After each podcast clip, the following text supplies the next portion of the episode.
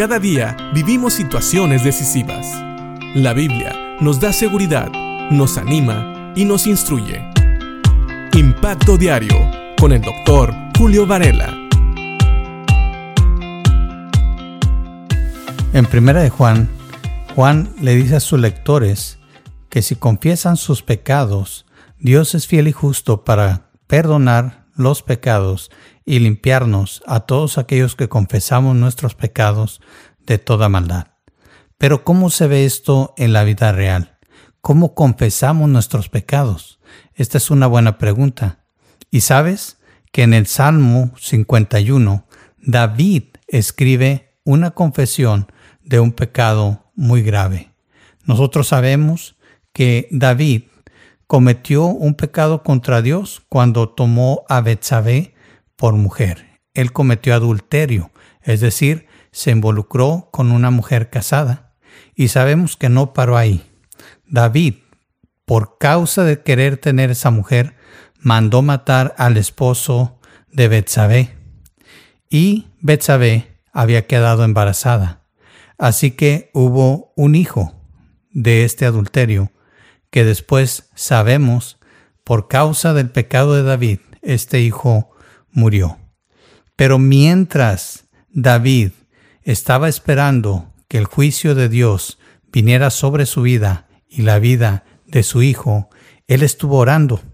Y el Salmo 51 es precisamente un salmo de David que describe cómo David se sentía y la oración de David cuando Natán fue a verlo para confrontarlo por su pecado. Y vamos a ver hoy los tres primeros versículos del Salmo 51, que dice así, Ten misericordia de mí, oh Dios, debido a tu gran amor inagotable.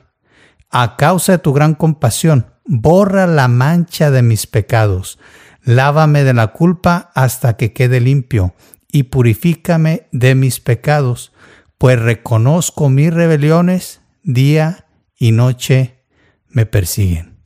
Fíjense bien cómo aquí David pide que Dios le perdone, que Dios lo limpie de su pecado. Ahora, cuando nosotros pedimos perdón por nuestro pecado, debemos de reconocer primero ese pecado. El versículo 3 parece ser que es donde David reconoce su pecado. Dice, pues reconozco mis rebeliones. Esta palabra rebelión quiere decir precisamente aquello que él hizo que va en contra de la voluntad de Dios. Y dice que estas rebeliones lo persiguen de día y de noche. Quiere decir que estaban molestándole. Una cosa que sabemos es que un hijo de Dios, cuando un hijo de Dios peca, el Espíritu Santo no le va a dejar en paz, le va a hacer sentir incómodo. Y David se sentía muy incómodo de día y de noche. Y por eso él pide a Dios que lo limpie. Dice el versículo 2, lávame de la culpa hasta que quede limpio y purifícame de mis pecados. Parece ser que vamos de reversa. Parece ser que estamos invirtiendo el orden que David nos da al principio porque vemos primero en el versículo 3 cómo él reconoce su pecado y por reconocer su pecado le pide a Dios que lo limpie hasta que quede completamente puro. Y vemos aquí otra actitud de David. Sabes, cuando nosotros vamos a pedir perdón por nuestros pecados, no vamos con una actitud altanera y no vamos porque pensamos que merecemos el perdón de pecado. Fíjate bien que David reconoce que si Dios le perdona sus pecados es por la misericordia de Dios. Salmo 51.1 dice, Ten misericordia de mí, oh Dios, debido a tu gran amor inagotable. A causa de tu gran compasión, borra la mancha de mis pecados. Fíjate que David no dice, Señor, pues yo me he portado muy bien, creo que me he ganado el derecho de que tú me perdones los pecados. No, David no lo dice así.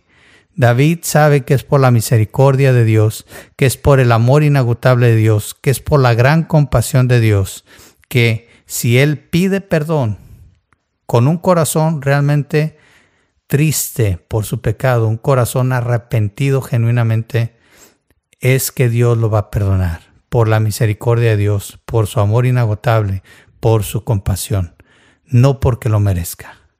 Así nosotros, cuando vayamos a Dios, vayamos en humildad. Como decía, primero tenemos que reconocer nuestros pecados.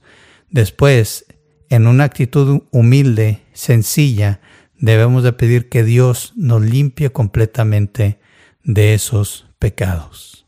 Y vamos a seguir hablando de este Salmo 51, que nos enseña mucho de nuestra actitud, la actitud que debemos de tener cuando vamos delante de Dios a pedir perdón por nuestros pecados. Porque sabes qué? Aunque David cometió un pecado muy grande, Dios no ve el tamaño del pecado. Cualquier pecado, por más pequeño que a nosotros nos parezca, es ofensa contra Dios y hay que pedir perdón. Piensa en esto y que Dios te bendiga.